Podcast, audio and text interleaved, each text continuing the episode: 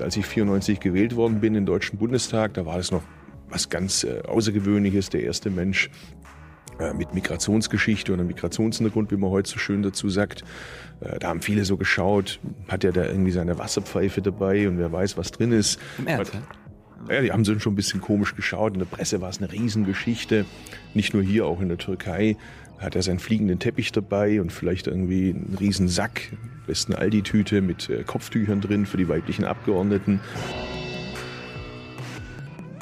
So, eine neue Folge. Jung Naiv, wir sind wieder zurück im Bundestag, aber ich habe ein neues Gesicht. Wer bist du? Und warum vor allem? Ich heiße Cem, Cem Özdemir. Cem, was machst du? Ich bin Parteivorsitzender von Bündnis 90 Die Grünen und noch Bundestagsabgeordneter. Warum gleich beides? Das hat sich so ergeben. Seit wann bist du das? War es jetzt.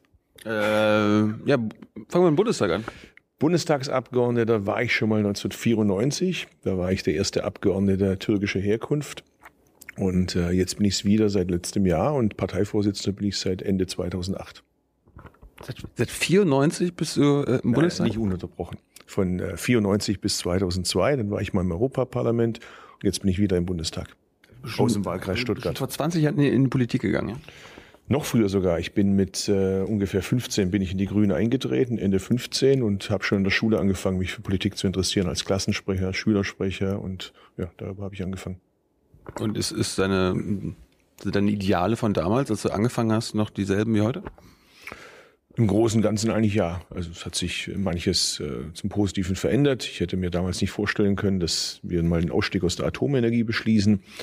Äh, da hat sich wahnsinnig viel verändert. Vieles von dem, was wir damals gesagt haben, war damals im Rand der Gesellschaft, wurden dafür verlacht. Mittlerweile ist es, glaube ich, vieles Mainstream geworden. Aber die Grundfragen, äh, ob wir so leben, dass wir nicht mehr konsumieren, als uns zusteht, dass künftige Generationen, die Generation meiner Kinder immer noch die gleichen Chancen hat, alle Tierarten kennenzulernen, alle Pflanzen kennenzulernen, die ich noch kennenlernen kann, äh, ob alle Menschen auf der Erde sauberes Wasser bekommen, ob sie in einer Welt leben, wo es hoffentlich keine Kriege mehr gibt, äh, wo alle in Freiheit und Demokratie leben können, die hat sich nicht äh, grundlegend geändert. Aber trotzdem gibt es irgendwie neue, neue Sachen, die du ähm, vielleicht damals noch nicht gewollt hast, die du heute willst? Oder andersrum? Ja, erstmal andersrum. Also was ich damals wollte und äh, was sich heute zum Teil erfüllt hat. Ich habe äh, in der Stadt, in der ich geboren worden bin, Urach, Bad Urach mittlerweile, schwäbische Kleinstadt, Herzen der Schwäbischen Alb, mhm. muss man nicht kennen, kann man kennen. Äh, da gab es eine Eisenbahnstrecke, die ist meine Mutter früher gefahren, wenn sie zur Fabrik fuhr und ich durfte als kleines Kind mitfahren. Und dann irgendwann ist die Eisenbahnstrecke eingestellt worden, weil CDU, CSU und FDP, die es damals noch gab, äh, die haben damals gesagt, Zugfahren, das braucht man nicht, das ist irgendwie Kommunismus oder man fährt irgendwie Auto und wer sich kein Auto leisten kann, der soll halt Bus fahren. Und irgendwie Eisenbahn war irgendwie uncool und out, sollten sogar die Gleise rausgerissen werden. Das haben wir mit Mühe und Not verhindert, dass die Gleise rausgerissen werden. Da sollte eine Straße drauf gebaut werden. Und dann haben einige Leute, die für verrückt erklärt worden sind, in ihrer Freizeit Sonderzugfahrten immer gemacht, zu besonderen Anlässen, ein paar Mal im Jahr. Ich durfte immer Schaffner spielen, habe dann immer Hauptbahnhof Bad Urach, alles bitte aussteigen. Tolle Geschichte. Und heute fährt der Zug wieder. Das heißt, der Zug fährt von Urach und ich kann theoretisch von Berlin hier bis zu meiner Geburtsstadt mit dem Zug fahren. Zugegebenermaßen mit ein paar Mal umsteigen, aber der Zug fährt und sollten wir nächstes Mal im Bund regieren, dann können wir dafür sorgen, dass die äh, Kommunen und Kreise so viel Geld bekommen, dass die Strecke so elektrifiziert wird wieder. Dann fährt er nämlich noch schneller und da könnte man sogar ein paar Ausweichstrecken schaffen, sodass der Zug also in der Gegenrichtung vorbeifahren kann. Und da gibt's einen richtig super Taktverkehr. Mhm. Und äh, die ganzen Schüler, Studenten und was weiß ich was müssen dann nicht mehr wegziehen, wenn sie fertig sind mit der Schule, sondern können dann auch dort im ländlichen Raum bleiben, weil sie in kürzester Zeit in Tübingen, in Reutlingen, in Stuttgart sind. Aber war das ein persönlicher Erfolg, dass du diese, diese dass die Strecke wieder da ist oder? Na, erstmal war es ein Beispiel dafür, dass wenn die Mehrheit sagt, dass es Blödsinn ist, trotzdem nicht so sein muss. Zweitens ist es ein Beispiel dafür, wenn sogenannte Experten, die alle ganz kluge Leute sind, studiert haben und so weiter, sagen, das rechnet sich nicht, das ist wirtschaftlicher Blödsinn, Zugfahren ist irgendwie Quatsch, dass es dann trotzdem sich als falsch erweisen kann. Ein ähnliches Beispiel ist ja Atomenergie. Äh, mein Erdkundelehrer werde ich nie vergessen, hat uns immer erklärt, ohne Atom geht's nicht, sonst gehen die Lichter aus. Und äh, dann hat er mal die steile These aufgestellt, wenn es mal ganz richtig mega super cool läuft, dann kriegen wir in Deutschland drei Prozent erneuerbare Energien. Aber das ist ein Optimalszenario, das sehr unwahrscheinlich ist. Heute haben wir 25 Prozent erneuerbare Energien. Die Atomkraftwerke werden abgeschaltet und sogar die Schwarzen, also die Merkel-Partei, war gezwungen, Nein zu sagen zur Atomenergie. Und das ist jetzt, finde ich, gemessen an der Zeit doch eine ziemliche Sensation. Das zeigt, dass einzelne Leute eine Menge bewegen können, wenn sie einer, von einer Idee überzeugt sind, an der Idee festhalten und Mitstreiter haben und gucken, dass sie für diese Idee werben und möglichst viele Leute überzeugen. Also äh, die Atomkraft, äh, Atomkraftwerke abschalten war halt so eine Idee der Grünen, wo du sagst, äh, die hat, das hat sich irgendwann abgefärbt auf die anderen Parteien. Ja, nicht nur der Grünen natürlich, es waren die Grünen, die haben es ins Parlament getragen und dann haben wir Schritt für Schritt die anderen Parteien überzeugt. Am Anfang, als ich in die Grünen eingetreten bin, war die SPD noch für Atom. Das war einer der Gründe, warum ich nicht in die SPD bin und hat ihre Meinung dann geändert. Und dann spätestens nach der nach der Flutkatastrophe in Japan und infolgedessen der Atomkatastrophe in Fukushima war dann auch die CDU gegen die Atomenergie und dann wurde zum zweiten Mal in Deutschland der Atomausstieg beschlossen. Wir hatten ihn ja schon mal beschlossen, als wir regiert haben. Das hat die Merkel dann ja zurückgenommen und dann hat sie wieder den Atomausstieg nochmal durchgesetzt. Doppelt hält besser. Äh, wovon haben euch die anderen Parteien mal überzeugt? Ja, auch von manchem sicherlich. Also äh, ich sehe jetzt heute so aus, weil ich heute Abend im Crow-Konzert in Stuttgart bin mit meiner Tochter, aber normalerweise laufe ich nicht so rum im Parlament, dann habe ich auch einen Anzug an. Äh, das hätte ich früher sicherlich nicht gemacht. Das liegt einfach daran, dass so wie für meinen Vater der blaue Anton seine Arbeitskleidung war, wenn er äh, in der Fabrik war und irgendwie mit Öl und, und Metallsplittern gearbeitet hat. Und so gehe ich halt im Bundestag und rede oder in der Partei und da ist halt meine Berufskleidung der Anzug. Früher hätte ich das als irgendwie spießig und angepasst abgetan und heute merke ich, äh, Klamotten helfen manchmal, um einfach dafür zu sorgen, dass der andere einem zuhört. Also, die Etikette ist wichtig, oder? Das sind halt die Spielregeln. Also ich meine, ja. beim Interview gibt's ja auch Spielregeln, dass du so ein komisches Teil in der Hand hältst und da ist eine Kamera und so ist halt äh, in meinem Job eine der Berufsregeln, dass man einigermaßen schauen sollte, dass man äh, dazu beiträgt, dass die Leute auf das hören, was ich sage und nicht auf das schauen, was die Verpackung ist. Und wenn das hilft, dass ich einen Anzug trage, dann mache ich es halt in Gottes Namen. Hast du trotzdem noch, dass äh, du in Deutschland das Gefühl hast, äh, dass Leute dich trotzdem angucken und sagen, was ist da noch? Also du meinst, du meinst deine Herkunft? Äh, das kannst, das, da, kannst du dich ja, da kannst, da kannst du dich ja jetzt nicht. Äh nee, das kann ich nur mit dem Anzug nicht wechseln. Die Haarfarbe bleibt, der Name bleibt, die Religion bleibt, die Her Herkunft. Also ich habe das Gefühl, das hat sich zum Positiven verändert. Als ich 94 gewählt worden bin im Deutschen Bundestag, da war das noch was ganz äh, Außergewöhnliches. Der erste Mensch, äh, mit Migrationsgeschichte oder Migrationshintergrund, wie man heute so schön dazu sagt. Äh, da haben viele so geschaut, hat er da irgendwie seine Wasserpfeife dabei und wer weiß, was drin ist. Im Ernst, ja, die haben so schon ein bisschen komisch geschaut. In der Presse war es eine Riesengeschichte. Nicht nur hier, auch in der Türkei hat er seinen fliegenden Teppich dabei und vielleicht irgendwie einen riesen Sack, besten Aldi-Tüte mit äh, Kopftüchern drin für die weiblichen Abgeordneten und dann vielleicht noch ein Beschneidungsmesser für die männlichen Abgeordneten. Und es hat sich eigentlich im Laufe der Jahre sehr normalisiert. Äh, mittlerweile kenne ich gar nicht mal mehr genau die genaue Zahl von Abgeordneten, die mit Migrationshintergrund im Bundestag sitzen. Es gibt sogar Abgeordnete jetzt mittlerweile von der CDU, früher völlig unvorstellbar. Es gab die ersten Minister und Ministerinnen äh, mit Migrationshintergrund. Es gibt sogar jetzt noch ein paar in Baden-Württemberg, in Berlin. Frauen überwiegend, was ich toll finde. Äh, also das ist nicht mehr dasselbe. Als ich mich einbürgern lassen habe, äh, da war ich 18, da bin ich deutscher Staatsbürger geworden, hat mich über zwei Jahre gekostet. Da war das noch was ganz Außergewöhnliches, die Einbürgerung. Ich war auf dem Landratsamt, habe die Einbürgerungsurkunde bekommen, ein Grundgesetz und bin wieder gegangen. Und äh, jetzt neulich war ich im Bundespräsidialamt bei Bundespräsident Gauck und der hat eine riesen Einbürgerungsfeier gemacht, hat den Leuten ihre Urkunde überreicht, ein Shake Hand und dann wurde da noch irgendwie gesungen und gefeiert und da gab es irgendwie Sekt. Und ich dachte, wow, bei meiner Einbürgerung war das nicht so. Da hat mir kein Bundespräsident gratuliert. Da war ich froh, dass irgendwie eine Mitarbeiterin vom Landratsamt mir die Urkunde überreicht hat. Also da hat sich schon zum Positiven was verändert. Was wir jetzt noch schaffen müssen, ist, dass halt so ein gemeinsames Wir entsteht. Also dass wir, die Bundesrepublikaner, wie immer man uns nennen möchte, äh, die wir hier leben, die einen haben ihre Vorfahren, die kommen aus Anatolien, die anderen haben Vorfahren, die kommen aus Kasachstan. Und die Dritten, ich weiß ja nicht, wo deine Vorfahren herkommen, die haben vielleicht schon in der Schlacht im Teutoburger Wald gegen die Römer mitgekämpft. Äh, jedenfalls, wir leben jetzt hier gemeinsam. Ich finde es eigentlich ganz cool hier. Und wir sollten alle gemeinsam uns dafür einsetzen, dass dieses Land, das schon ein relativ gutes ist, noch besser wird.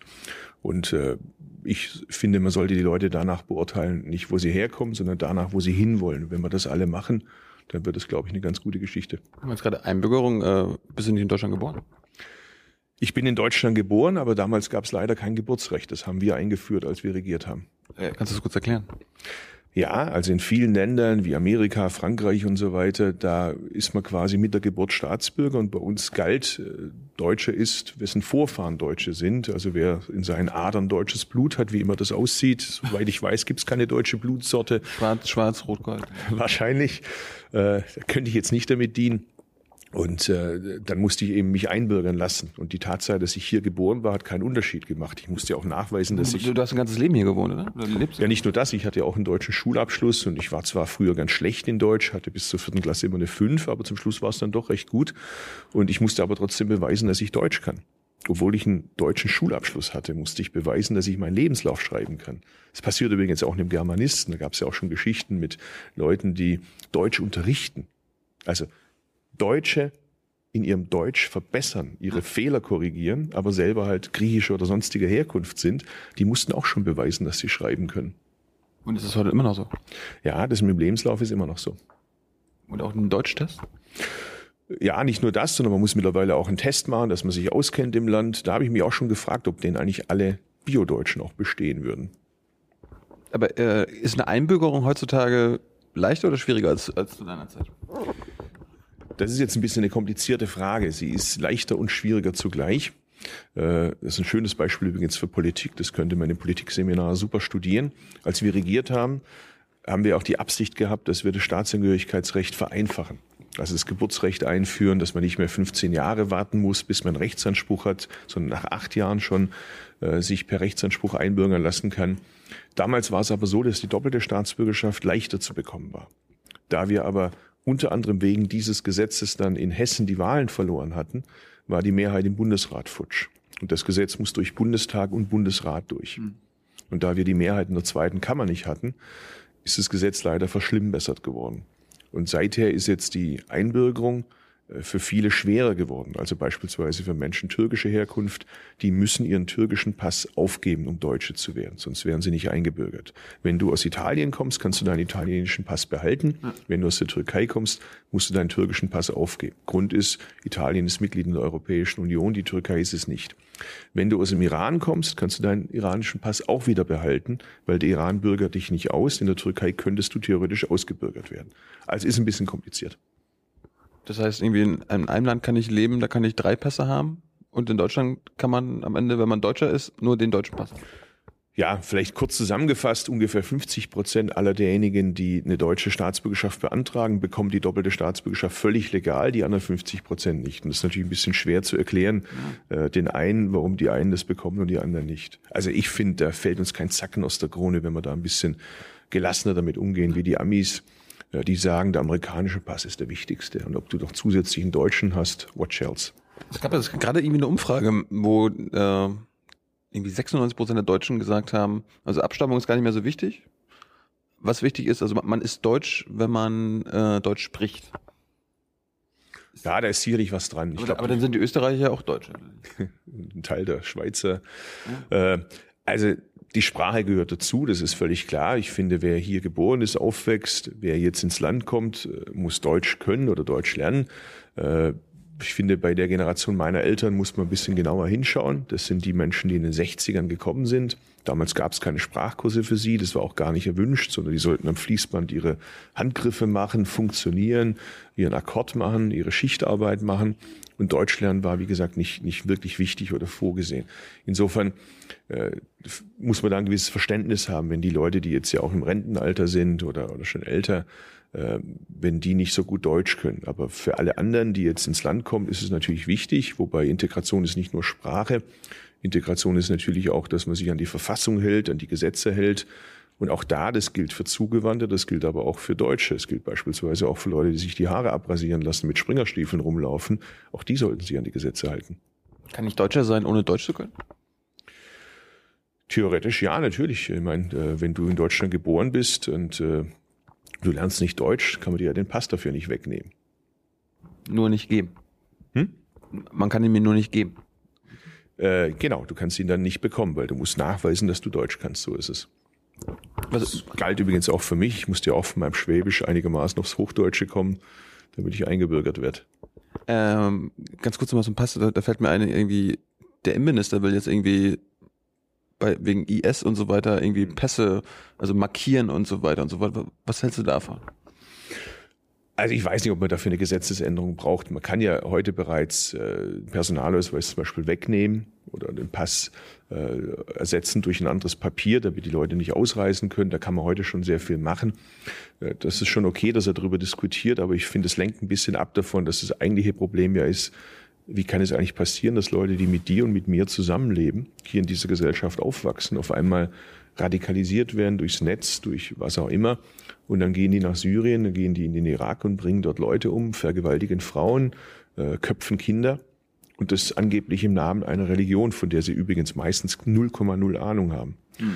Äh, meistens sprechen kein Wort Arabisch, lassen sich irgendeinen Schwachsinn erzählen und laufen dann hinterher und glauben, das sei irgendwie ihr Ideal und sie müssten da irgendeine Mission erfüllen. Das finde ich ist eigentlich etwas, womit sich der Innenminister mehr beschäftigen sollte. Wie passiert das? Das ist ja nicht nur bei uns, das gibt es in Frankreich, in England, in anderen Ländern. Und vor allem, was kann man dagegen tun? Wie kann man die Eltern unterstützen? Wie kann man mit den Moscheegemeinden zusammenarbeiten? Äh, wie kann man gucken, äh, dass man denen Angebote macht, damit die nicht mit so einem Schwachsinn sich beschäftigen, dass die vielleicht wirklich was über ihre Religion erfahren?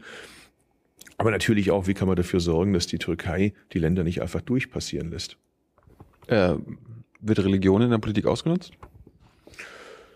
Ich weiß nicht, ob es in der Politik ausgenutzt wird, aber es gibt manchmal den Fall, dass Religion ausgenutzt wird äh, durch äh, Leute, die mit Religion nichts am Hut haben, die was ganz anderes wollen. Das gilt für viele sogenannte Islamisten, die, die den Islam benutzen. Das gab es früher ja auch mit dem Christentum oder mit dem Judentum. Das gibt es leider in allen Religionen, aber gerade ist es beim Islam äh, besonders krass. Und was es auch gibt, ist, was mich sehr ärgert, ist, dass man auf die Religion reduziert wird. Ich meine, weder du noch ich haben sich die Religion ausgesucht, sondern das wird man qua Geburt, genauso wie man sich selten seine Eltern aussucht, selten aussucht, wo man geboren wird äh, oder seine Sprache aussucht. Das ist irgendwie entschieden, wenn man auf die Welt kommt. Und äh, na gut, ich meine, ich mein, bei bei der Religion kannst du irgendwann sagen, wenn du erwachsen bist, ne? haben wir mal, da, da bin ich mit aufgewachsen, aber ist jetzt nicht mein. Ich bin, ich bin Atheist. Im Normalfall kannst du das, auch da gilt leider nicht überall. Es gibt manche Länder, da kannst du eben für das Wechseln der Religion äh, deinen Kopf verlieren. Also das gibt's leider auch. Was mich ärgert, ist, wenn man auf die Religion reduziert wird. Das ist ja ein wichtiges Merkmal von jemandem, aber er ist ja nicht das Einzige. Du bist, außer dass du vielleicht Christ bist oder was auch immer, äh, bist du Mann, bist du irgendwie jung, bist du hoffentlich VfB Stuttgart-Fan und leidest so wie ich. Äh, und äh, bist, was weiß ich, Musikfan, hörst die Musiksorte oder jene Musikart. Also das heißt, es sind ja verschiedene Dinge, die einen ausmachen. Und die Religion ist da ein Bestandteil davon, aber nicht der einzige. Und ich habe so das Gefühl, manchmal werden die Muslime auf den Islam reduziert. Und das ist halt nicht das Einzige, was einen ausmacht. Und es gibt auch nicht den Islam, so genauso wenig wie es die Christen oder die Juden gibt, sondern es gibt im Islam gibt es welche, die praktizieren so und andere praktizieren anders.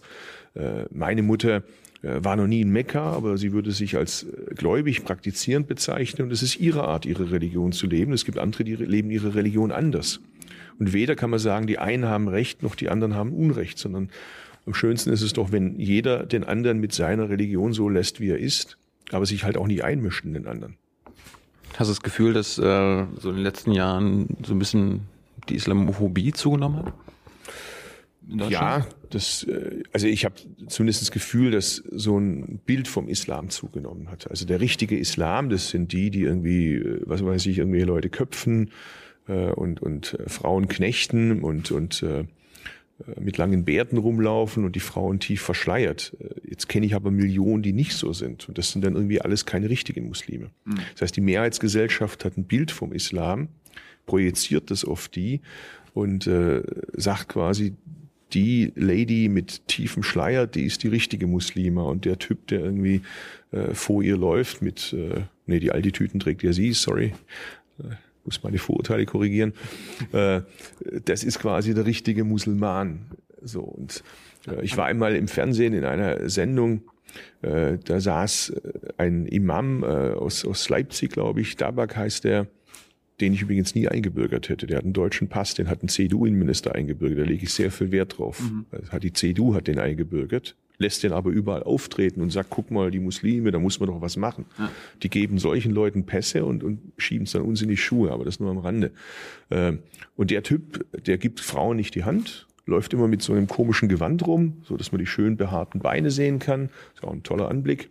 Und hat immer einen Koran dabei und den schenkt er dann anschließend nach dem Gespräch. So, jeder Muslim läuft mit einem Gewand rum, jeder Muslim hat dicke behaarte Beine, die er zeigt und schüttelt Frauen nicht die Hand und hat immer einen Koran als Geschenk dabei. Und Millionen von Zuschauern sehen das und denken, aha, das ist der richtige Islam. Und der Ötzelbrötzel, also ich, das ist irgendwie so ein Fake-Muslim. Das zählt nicht wirklich. Und da zeigt man natürlich auch ein Bild bei den Zuschauern. Und zwar nicht nur bei den Deutschen, sondern ja auch bei den Muslimen. Das heißt, die deutsche Gesellschaft, die deutschen Medien sagen, das ist der richtige Musulman, so bist du richtiger und wenn du so bist wie der Özdemir, dann bist du kein richtiger. Äh, und das finde ich eigentlich falsch. Man muss sich das mal andersrum vorstellen. Stell dir mal vor, im türkischen Fernsehen gibt es eine Sendung über Deutschland, da tritt dann irgendwie die Partei Bibeltreuer Christen auf und dann die christliche Mitte und ich weiß nicht, was es da sonst noch so an komischen, äh, anständigen Parteien in Deutschland gibt. Die treten da auf und Millionen von türkischen Zuschauern schauen sich das an und denken, ah, so ist Deutschland. Und dann kommt vielleicht noch ein kleiner Beitrag über irgendwelche Rechtsradikalen, äh, kommt so ein kleiner Einspieler und das ist so, das ist die deutsche Jugend. Und dann denken alle, ah, so sind die Deutschen. Und das würden wir, glaube ich, ziemlich zum Kotzen finden. Und umgekehrt geht's mir auch so, dass ich das ziemlich äh, daneben finde, äh, wenn quasi ein bestimmtes Bild auf alle übertragen wird. Jetzt sage ich ja nicht, dass es das nicht gibt. Es gibt es und damit müssen wir uns alle beschäftigen. Aber es sind halt nicht die einzigen und es ist Gott sei Dank nicht die Mehrheit.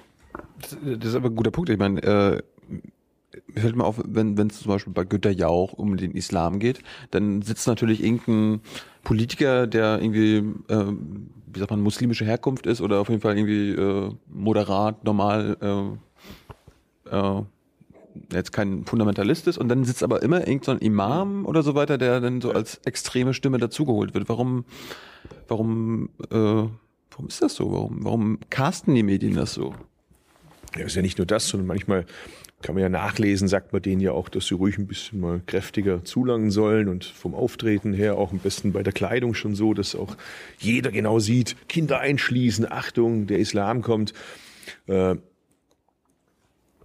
wie gesagt, ich äh, bin großer Fan des britischen Humors. Ich bin ein großer Fan von Faulty Towers. Wer Monty Python kennt, kennt auch Faulty Towers. Und da gibt's äh, eine Episode, Meet the Germans. Mhm. Wo der John Cleese äh, Hotel managt und dann kommen junge Deutsche, 70er Jahre. Don't mention the war. Don't mention the war, genau. Und äh, sehr gut.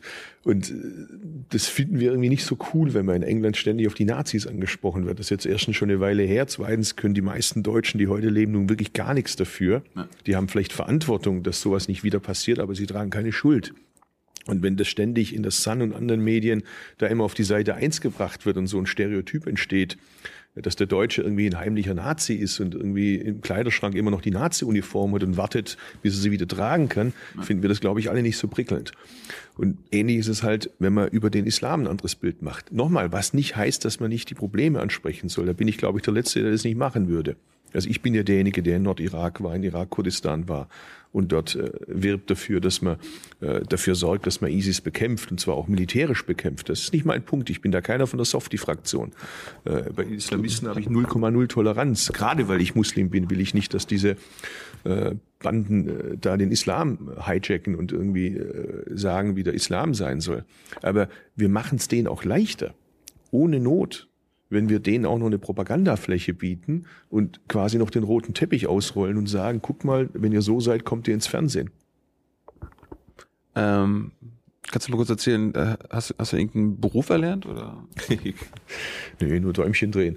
Äh, ich bin gelernter Erzieher, das was man früher Kindergärtner nannte und äh, habe danach noch Sozialpädagogik studiert und zwischenzeitlich habe ich um meine Brötchen zu verdienen, wenn ich nicht gerade im Sommer irgendwie irgendwo gejobbt habe, in der Fabrik von meinem Vater oder sonst wo, habe ich noch als freier Mitarbeiter bei diversen Lokalmedien gearbeitet. So habe ich auch angefangen. Siehst du? Ja. Du hast dir auch was geworden. Weiß ich auch nicht. Äh, Frage stelle ich mir auch immer. Also über mich, nicht über dich. Wie würde, wie würde ein Sozialpädagoge ähm, das soziale Deutschland beschreiben heutzutage? Puh, und das möglichst kurz. Ja, kannst du auch lang machen. Danke. Also gemessen an anderen Staaten sind wir natürlich ein Sozialstaat. Ich meine, wenn man sich, ich war 2003 äh, eine Weile in den USA, da hatte sich ein, äh, jemand bei mir beworben, der ein Praktikum machen wollte. Und ich habe gesagt, ich kann dich leider nicht aufnehmen, weil es dafür kein Etat gibt. Weil ich war ja selber dort quasi Mitarbeiter. Wenn ich jetzt einen Praktikanten beschäftige, hätte ja mein Arbeitgeber ihn bezahlen müssen. Und der hat gesagt, in Amerika bezahlen wir die nicht. Das ist ein Privileg, wenn du eine Praktikumsstelle bekommst. Da habe ich gesagt, das mache ich nicht, dann kann ich dich nicht nehmen. Dann hat er gesagt, du hilfst mir mehr, wenn du mich nimmst, weil dadurch, dass ich dann da drin bin, komme ich in das Netzwerk rein und habe dadurch eher eine Chance, einen Job zu bekommen. Kontakte. Genau. Und dann habe ich irgendwie mal mitgekriegt, dass der Fahrrad fährt und gar keine Krankenversicherung hatte. Dachte ich, Mensch, wenn der jetzt mal hinfliegt, mal richtig blöd. Was ist eigentlich dann? Ich meine, ist der finanziell ruiniert. Auf dem Weg, zu, de auf dem Weg zu deinem genau. Job. Der hat kein festes Einkommen, keine Krankenversicherung. Und ich meine, vor Obama war das der Normalfall in Amerika und das fanden irgendwie viele Politiker da ziemlich normal, dass Leute halt Pech gehabt. Wenn du dir keine Krankenversicherung leisten kannst, dann ist es so. Da bin ich ganz froh, dass wir in Deutschland eine andere Philosophie haben und sagen, äh, dass jeder eine Krankenversicherung haben muss, auch diejenigen, äh, die sich sonst vielleicht nicht leisten könnten. Trotzdem haben wir natürlich auch Lücken im System. Äh, bei uns ist es leider so, dass, das sieht man jetzt gerade in der großen Koalition, dass diejenigen, die am besten organisiert sind, am ehesten dann auch die Wohltaten des Sozialstaats bekommen und diejenigen, die halt nicht so laut sind, die man nicht so gut hört, Dauerarbeitslose, Langzeitarbeitslose, äh, Alleinerziehende mit Kindern beispielsweise, Erwerbsgeminderte, also Leute, die lange gearbeitet haben, dann eben durch ein körperliches Gebrechen, durch die Schwere der Arbeit nicht mehr arbeiten können. Das sind diejenigen, die oft auf der Strecke bleiben. Oder jetzt aktuell äh, durch die längere Lebenserwartung Leute, die pflegebedürftig sind und eben ihr Leben lang nicht so viel verdient haben, äh, das sind diejenigen, die häufig auf der Strecke bleiben. Also mein Eindruck ist, äh, es gibt da ein paar Risse in dem sozialen Netz, die man dringend schließen sollte. Ist Deutschland ähm, heute ein besserer Sozialstaat als vor 20 Jahren, vor 30 Jahren? Also in vielen Fragen sicherlich ja. Manche würden sagen, dass durch die Agenda 2010, also durch die Reform der rot-grünen Jahre, äh, da manches äh, in die Schieflage geraten ist. Ich würde es nicht pauschal sagen, äh, aber es ist sicherlich so, dass äh, manches besser geworden ist. Es gibt aber, habe ich ja vorher schon gesagt, auch manche Lücken. Ich würde es vielleicht mal so zusammenfassen. Das größte Problem ist für aktive Politiker, sich nicht zu sehr davon beeinflussen zu lassen, dass die größte Zahl von Wählern immer älter wird. Und damit wir eine Schieflage auch bekommen bei der Wählerschaft. Das heißt, das ist gerade für die großen Volksparteien, die jetzt ja gerade 80 Prozent im Bundestag haben und zusammen regieren, also CDU, CSU und SPD, immer eine Versuchung, die Mütterrente einzuführen, die Rente mit 63 einzuführen, die 160 Milliarden Euro bis 2030 kostet. Mhm. Pro Jahr 10 Milliarden oder jetzt, wie man nachlesen kann, wahrscheinlich sogar noch mehr. Aber gleichzeitig fehlt uns das Geld irgendwie für Bildung. Gleichzeitig haben wir immer noch nicht das sichergestellt, dass es in jeder Schule ein gesundes Mittagessen für jedes Kind gibt, auch für die Kinder, die es sich nicht leisten können. Gleichzeitig haben wir nicht sichergestellt, äh, dass wir in einem Land leben, äh, wo der Geldbeutel nicht dazu führt, dass man vielleicht nicht den Schulabschluss bekommt, den man sonst bekommen könnte. Also da stimmen die Proportionen nicht so richtig bei uns. Und das hat natürlich auch was damit zu tun, dass die einen eine stärkere Lobby haben wie die anderen. Die einen haben den Deutschen Gewerkschaftsbund, siehe Rente mit 63. Die anderen haben die Frauenunion in der CDU, CSU, siehe Mütterrente. beide tun sich dann zusammen und geben schlapp mal 160 Milliarden aus. Eigentlich Geld, das meinen Kindern gehört oder unseren Kindern gehört und nicht uns. Hast du damals für Hartz IV gestimmt? Da war ich nicht im Bundestag, könnte ich jetzt sagen, aber ich hätte dafür gestimmt. Und mittlerweile ein Fehler? Nein, ich finde es nach wie vor richtig, aber es ist immer so, wenn du ein Gesetz machst, das irgendwie ganz schnell hoppla hopp gemacht werden muss und dann musst du noch irgendwie nächtelang verhandeln mit der CDU, CSU im Bundesrat, hast dort keine Mehrheit. Da kommt auch viel raus, was man im Nachhinein sicherlich besser hätte machen müssen. Um nur mal ein Beispiel zu nennen, äh, das Gott sei Dank mittlerweile geändert wurde. Äh, wir sagen alle, die Leute sollen für ihre Rente auch äh, privat sparen. und gleichzeitig hat man dann die Altersrückstellungen äh, den Hartz-IV-Beziehern äh, quasi wegnehmen wollen. Das passt dann irgendwie nicht zusammen. Und das sind halt so Sachen, äh, die huschen in so ein Gesetz rein, wenn man es irgendwie schnell, schnell macht und dann irgendwie äh, da ein Kompromiss, dort ein Kompromiss und da noch irgendwie an die Mehrheitsfähigkeit arbeitet, dann leidet manchmal die handwerkliche Sorgfalt bei dem Gesetz. Und deshalb ist es gut, wenn man Gesetze, das sollte man grundsätzlich machen, immer nach einer Weile auf den Prüfstand stellt und schaut, hat sich es eigentlich bewährt, hat es den Zweck erfüllt hm. oder hat sich es als Irrtum gar herausgestellt oder muss man nachjustieren. Und ich, fällt, ich finde, da fällt einem kein Zacken aus der Krone, wenn man auch mal zugibt, da haben wir einfach handwerklich schlecht gearbeitet und müssen es jetzt korrigieren. Äh, was würdest du sagen, was ist heutzutage grün? Also wofür stehen die Grünen heutzutage? Also im Prinzip stehen sie immer noch für dieselben Grundanliegen, für die sie sich gegründet haben, dass wir äh, Atomausstieg, Pazifismus. Ja, der Atomausstieg und der Pazifismus sind ja keine Ziele, sondern sind quasi Mittel. Aber das Ziel ist, äh, wenn ich eines Tages mal aufhöre mit der Politik und dann hoffentlich meine Kindeskinder irgendwie sagen, jetzt wollen wir irgendwie ans Ruder und jetzt äh, machen wir Platz, vielleicht sagen sie es auch etwas netter, äh, dass ich dann sagen kann, ich habe meinen Beitrag geleistet, dass der CO2-Ausstoß runterging, dass wir das mit dem Klimawandel nicht allzu sehr äh, außer Kontrolle geraten lassen, dass es weniger Kriege auf der Welt gibt, dass es weniger Rüstungsexporte gibt, äh, dass es gerechter zugeht, dass auch bei uns im Land alle Kinder, egal ob reich oder arm, ob die Eltern Akademiker, nicht Akademiker sind, einigermaßen ähnliche Chancen haben und dass ich da meinen Beitrag dazu geleistet habe. Und äh, das ist das, wofür die Grünen sich gegründet haben. Das Thema, was sie von allen anderen unterscheidet, soziale Gerechtigkeit, gibt es auch bei der SPD und in etwas radikalisierter Form äh, bei der Linkspartei. Das Thema äh, Wirtschaft und alles, was im weitesten Sinne mit der Wirtschaft zu tun hat, gibt es auch bei der CDU und die etwas radikalisierte Form war früher die FDP. Heute würde man vielleicht zum Teil AfD sagen. Und die einzigen, die das Thema Ökologie im Zentrum haben, also wie steht es um unseren Planeten? Äh, welche Art von Landwirtschaft haben wir? Ist es okay, dass wir äh, Lebensmittel haben, die dazu beitragen, dass der Boden verseucht wird durch Nitrat oder gar Nitrit? Äh, dass unser Wasser verseucht wird, dass die Luft verpestet wird? Äh, oder kann man das nicht klüger machen? Das sind die Grünen. Und ich finde, solange die Grünen an dem Jahrhundertthema Ökologie immer festhalten und das immer im Zentrum haben, bin ich überzeugt davon, dass es uns auf Dauer äh, sehr lange brauchen wird. Eigentlich müsste das Ziel der Grünen ja sein, dass vieles von dem, was wir sagen, überflüssig wird, weil die anderen es übernehmen. Aber man merkt ja jetzt gerade aktuell beim Thema Energiewende, äh, wie sehr es uns braucht, weil die CDU, CSU und die SPD haben zwar kapiert, dass man aus Atom aussteigen soll, was sie nicht kapiert haben, ist, dass Kohle kein guter Ersatz ist für Atom. Mhm. Weil ich meine, hat man mit dem Teufel mit dem Beelzebub ausgetrieben. Bei Atom gibt es das Risiko einer Nuklearkatastrophe und den Atommüll. Bei Kohle gibt es das Problem, dass du quasi jeden Tag deine Luft verpestest und äh, dafür sorgst, dass der Klimawandel beschleunigt wird, die Polarkappen schmelzen und äh, wir Milliardensummen später mal ausgeben müssen mit einem Bruchteil des Geldes könnten wir heute die Energiewende machen. Hm. Also es ist auch wirtschaftlich völliger Schwachsinn, was wir da machen, dass wir Kohlekraftwerke aus der Zeit von Sepp Herberger, äh, den haben wir beide nicht mehr erlebt. Das war der erste Nationaltrainer der deutschen Fußballnationalmannschaft hm. aus den 50er Jahren. Kohlekraftwerke aus seiner Zeit will der Bundeswirtschaftsminister Gabriel am Netz halten, weil er glaubt, die sind wichtig. Und gleichzeitig haben wir Stromexport ins Ausland und Überschuss und wissen nicht, wohin damit. Und äh, das ist wieder so ein Beispiel für Lobby in der Politik, dass eben da die Kohlelobby äh, über die äh, Erzeugerseite einerseits und die Gewerkschaft andererseits auf CDU, CSU und SPD kräftig einwirkt und dann sagen die halt, erneuerbare Energiesparen, Energieeffizienz ist schon gut, aber unsere Kohlekraftwerke, die bleiben bitteschön. Äh, die Grünen haben ja irgendwie so ein Image, oder, oder habt ihr Angst vor dem Image, irgendwie so eine Verbotspartei zu sein?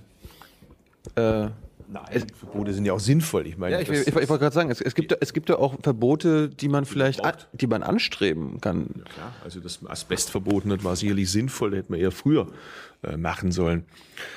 Äh, das wird auch in Zukunft Verbote geben. Verkehrsvorschriften haben schon ihren Sinn, dass man das nicht irgendwie sagt, laissez-faire, guckt irgendwie, wie man sich durchschlägt und wer den stärksten Wagen hat, kommt am Ende im Ziel an. Die anderen haben halt Pech gehabt. Äh, ja, aber, aber, für, aber für welche Verbote seid ihr denn? Also ich würde beispielsweise auch gerne dafür sorgen, dass äh, die Zahl der Plastiktüten abnimmt. Beispielsweise indem man sagt, man macht eine Abgabe und wenn das nicht hilft, dann muss man halt irgendwann auch mal verbieten. Also ich finde es keinen erstrebenswerten Zustand, dass äh, wenn ich im Mittelmeer schwimmen gehe, mittlerweile schon die Mikropartikel ich sehen kann. Mhm. Das war in meiner Kindheit nicht so. Heute, je nachdem wie der Wind steht, sieht man das. Und das ist ja nur ein kleines Rinnsal dessen, was in den Weltmeeren, da gibt's ja riesige äh, kilometerbreite äh, Plastikteppiche. Ist das wirklich Freiheit, dass wir Plastikteppiche bilden, dass die äh, Fische das Zeug schlucken, dass wir das dann über den Nahrungskreislauf über uns wieder aufnehmen? Äh, meines Erachtens nicht. Also da wird es noch eine Menge Verbote, gerade im Umweltschutzbereich brauchen. Was wir aber gelernt haben, ist, dass wir Mittel und Ziel nicht verwechseln sollen. Das haben wir letztes Jahr nicht so geschickt gemacht. Stichwort Veggie Day. Also das Thema, was du isst und wann du was isst, das musst du schon selber entscheiden. Mein Job als Politiker ist es, dafür zu sorgen, dass die Schweinerei aufhört im wahrsten Sinne des Wortes, dass wir Millionen von Hühnern und ungezählte Schweine in einem Stall haben. Und weil die so eng zusammenstehen und so gestresst sind und nicht artgerecht gehalten werden, muss man dann dazu greifen, dass man denen Antibiotika gibt und irgendwelche Sachen gibt, die da nicht reingehören. Und die dann dazu dafür sorgen, dass du Multiresistenzen hast. Und wenn du ins Krankenhaus kommst und wirklich Antibiotika brauchst, dann wirkt es nicht mehr. Weil es ist doch krank dass wir Futtermittel nicht genug haben. Die kommen dann aus der Heimat meiner Frau aus Argentinien. Dort werden die Regenwälder abgeholzt. Dort wird gentechnisch verändertes Soja angebaut, vom Himmel mit Flugzeugen gespritzt. Die Anlagen sind direkt an den Wohnsiedlungen. Das heißt, da spielen Kinder und kriegen dieses Zeug mit. Hm. Und das essen wir anschließend. Da fühle ich mich nicht wohl dabei. Ich will nicht, dass für mein Essen Kinder krank werden.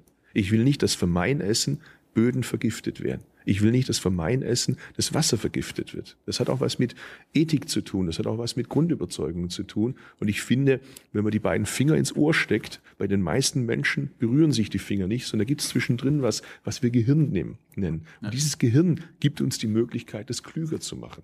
Aber warum, warum war der Veggie Day eine, eine scheiß Idee? Das war eigentlich eine, eine, eine gute Idee. Ich meine, äh, eine, Veggie Day kannst du bei Jungen Naiv bewerben. Und ich als Cem Özdemir, wenn ich irgendwie in der Kirchengemeinde wäre oder wenn ich in irgendeinem Verein wäre, kann ich das auch bewerben. Aber eine Partei sollte den Leuten nicht erklären, wann sie was zu essen haben. So eine Partei sollte die Bedingungen ändern, unter denen die Lebensmittel hergestellt werden. Eine Partei sollte die Bedingungen der Landwirtschaft verändern. Eine Partei sollte dafür sorgen, und das ist unser Job, äh, dass gesunde Lebensmittel äh, ökologisch hergestellt, die den Planeten nicht belasten, die Tiere nicht unnötig quälen überall für dich verfügbar sind und nach Möglichkeit vielleicht auch zu einem Preis, dass sich jeder leisten kann. Das ist mein Job. Aber die Frage, was du im Regal dann nimmst, das musst du schon selber entscheiden. Da kann ich dann dazu beitragen, dass ich sage, in der Schule muss es Aufklärung geben.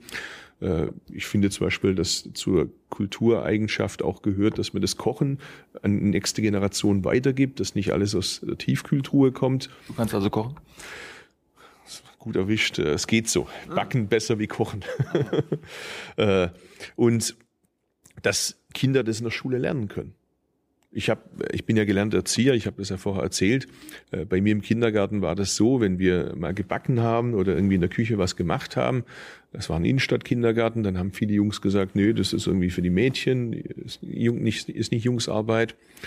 Und dann haben wir das irgendwie eingeführt, dass das irgendwie auch Spaß machen kann, wenn man gemeinsam was backt. Und auf einmal hatten gerade die Jungs am meisten Spaß und wollten zu Hause auch alle backen. Und die Mütter kamen und haben gesagt, was ist mit unseren Söhnen los? Die wollen gar nicht mehr aus der Küche raus.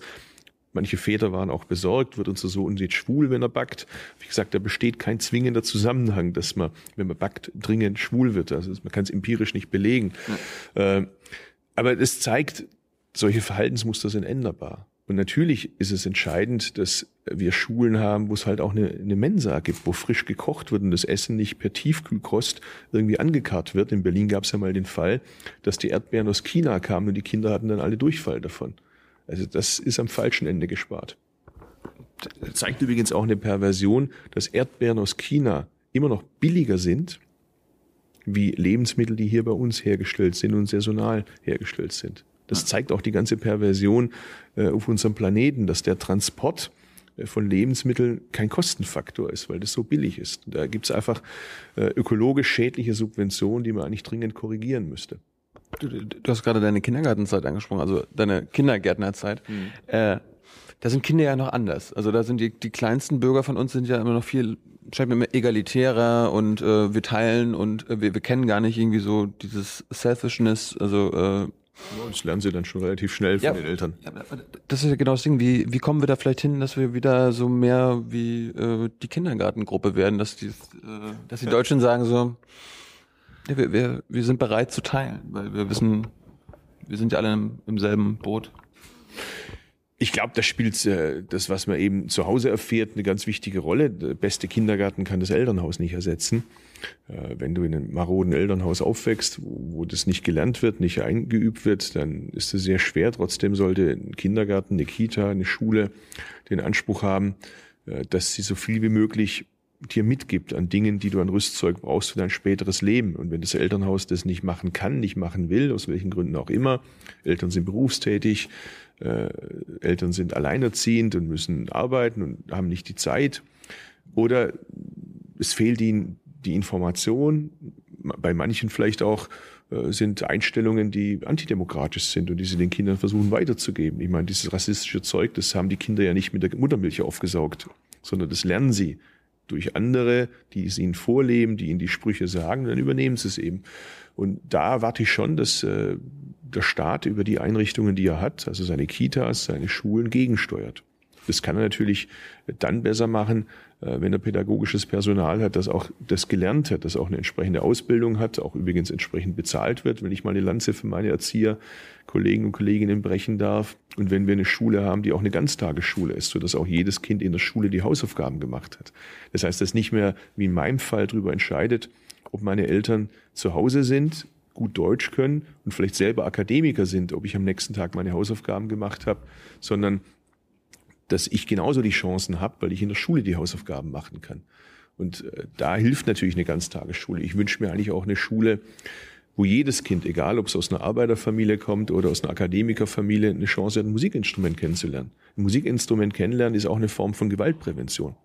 Dass ich, wenn ich aus einer muslimischen Familie komme, vielleicht eine Chance habe, was, etwas über den Islam zu erfahren, dass vieles von dem, was diese Schwachmaten da irgendwie erklären, gar nichts mit dem Islam zu tun hat. Hm. Das, wenn es die Eltern nicht machen wenn das, das Umfeld, in dem ich bin, nicht macht, vielleicht sogar das Gegenteil erzählt, dann habe ich doch nur eine Chance, weil ich in der Schule gute Lehrer habe, die das gelernt haben, die pädagogisch geschult sind und sagen können, es tut mir jetzt leid, dass ich das sagen muss, aber was deine Eltern dir erzählen, was dein Vater dir erzählt über den Islam, bestimmt nicht.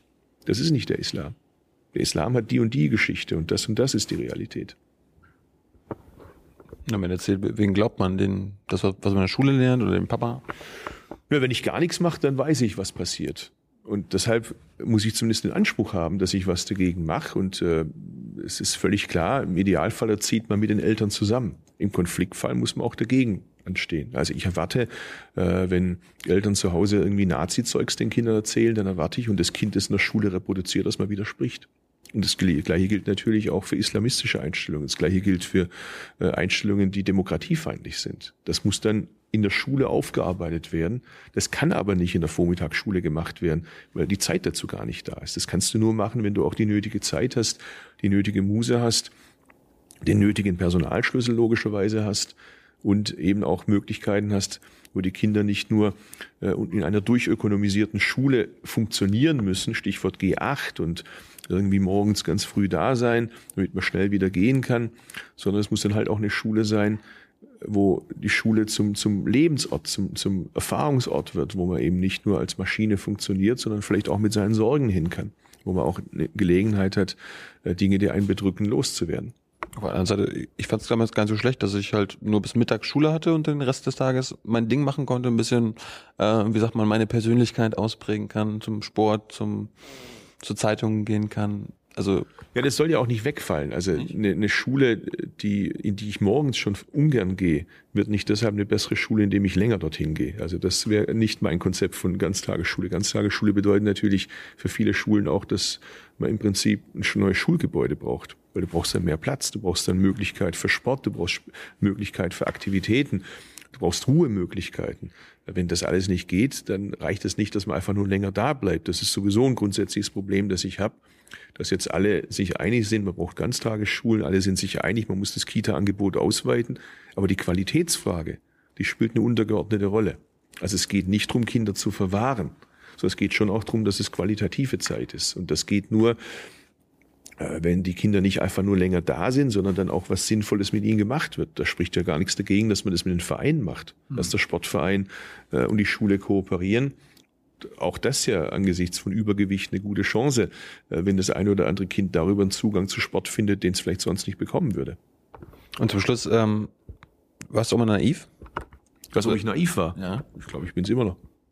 Ja, aber so als äh, Politiker bist du in die Politik gekommen und das sagst du jetzt so im Nachhinein so vor 20 Jahren, da, also die Naivität habe ich jetzt abgelegt. Ja, also Du hast irgendwie auch mal einen Skandal gehabt, du hast auch gesagt, so, oh, da war ich. Ich bin ja gelernter Sozialpädagoge, Erzieher äh, und bin mit 28 in den Bundestag gekommen, mit all der Euphorie, die ich will die Welt verändern und so weiter. Und äh, also was ich sicherlich gelernt habe, ist, du musst irgendwie deine privaten Sachen im Griff haben. Also du brauchst genug Zeit für Familie, weil sonst geht das in die Brüche. Äh, ich will nicht, äh, dass irgendwann mal, so wie das ja gelegentlich bei, prominenten Politikern man das nachlesen kann, die Kinder dann mal ein Buch über den Vater schreiben, wo du dich dann in Grund und Boden schämst, mhm. weil das Kind eben sagt, ich habe meinen Papa nie kennengelernt oder mein Papa war ein Grüß Gott Onkel. Äh, und du musst halt auch äh, dein Zeugs im Griff haben. Also alles, was eben äh, mit deinem Leben zu tun hat. Du musst deine Work-Life-Balance, wie man neudeutsch so schön sagt, im Griff haben, damit du auch hier fit bist. Das sind alles Sachen, die musste ich mühsam lernen. Da bin ich x-mal auf die Schnauze gefallen. Was jetzt nicht heißt, dass jetzt alles perfekt wäre. Da würde ich einen falschen Eindruck erwecken. Ich bin immer noch im Optimieren, wie ich es noch besser machen kann. Äh, gestern hatten wir eine Sitzung mit dem Team, wo wir äh, die Planung gemacht haben, äh, von jetzt bis, bis Ende Januar. Und äh, da musste ich nochmal hart kämpfen dafür, dass mein Fußball Dienstagabends unangetastet bleibt, was halt auch schwierig ist, weil natürlich der Druck ist groß, der Wahlkreis hier und was weiß ich was, Parteivorsitzender und Abgeordneter.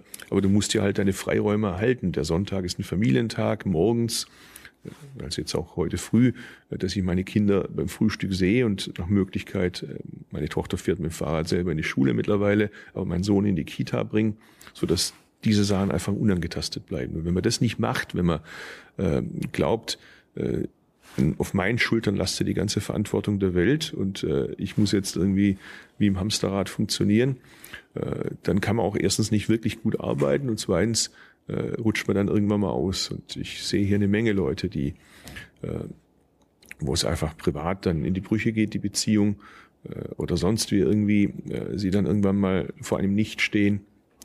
Ich glaube übrigens nicht, dass es in der Politik schlimmer ist wie anderswo, aber wir stehen halt in, in öffentlichen Rampenlicht, deshalb sieht man es da vielleicht eher. Und da muss man rechtzeitig aufpassen. Und wenn ich was gelernt habe, dann ist es, dass man gerade neu gewählten jungen Abgeordneten das auch so ein bisschen äh, an die Hand geben darf und die nicht allein lassen darf. Da sind die Grünen natürlich eine Partei gewesen, weil wir eben so neu waren und so jung waren, äh, wo jeder sich selbst ein bisschen der Nächste war am Anfang, so nach dem Motto ins kalte Wasser und jetzt musste ich halt irgendwie zurechtfinden. Hm. Da haben die großen Volksparteien natürlich eher ihre Mechanismen, äh, dass sie da eben äh, solche Institutionen haben, wie man reinkommt und das mussten wir Grüne mühsam lernen. Danke, Jam. Bitte. Wir machen noch ein paar Fragen aus dem Netz ja. und dann sind wir durch.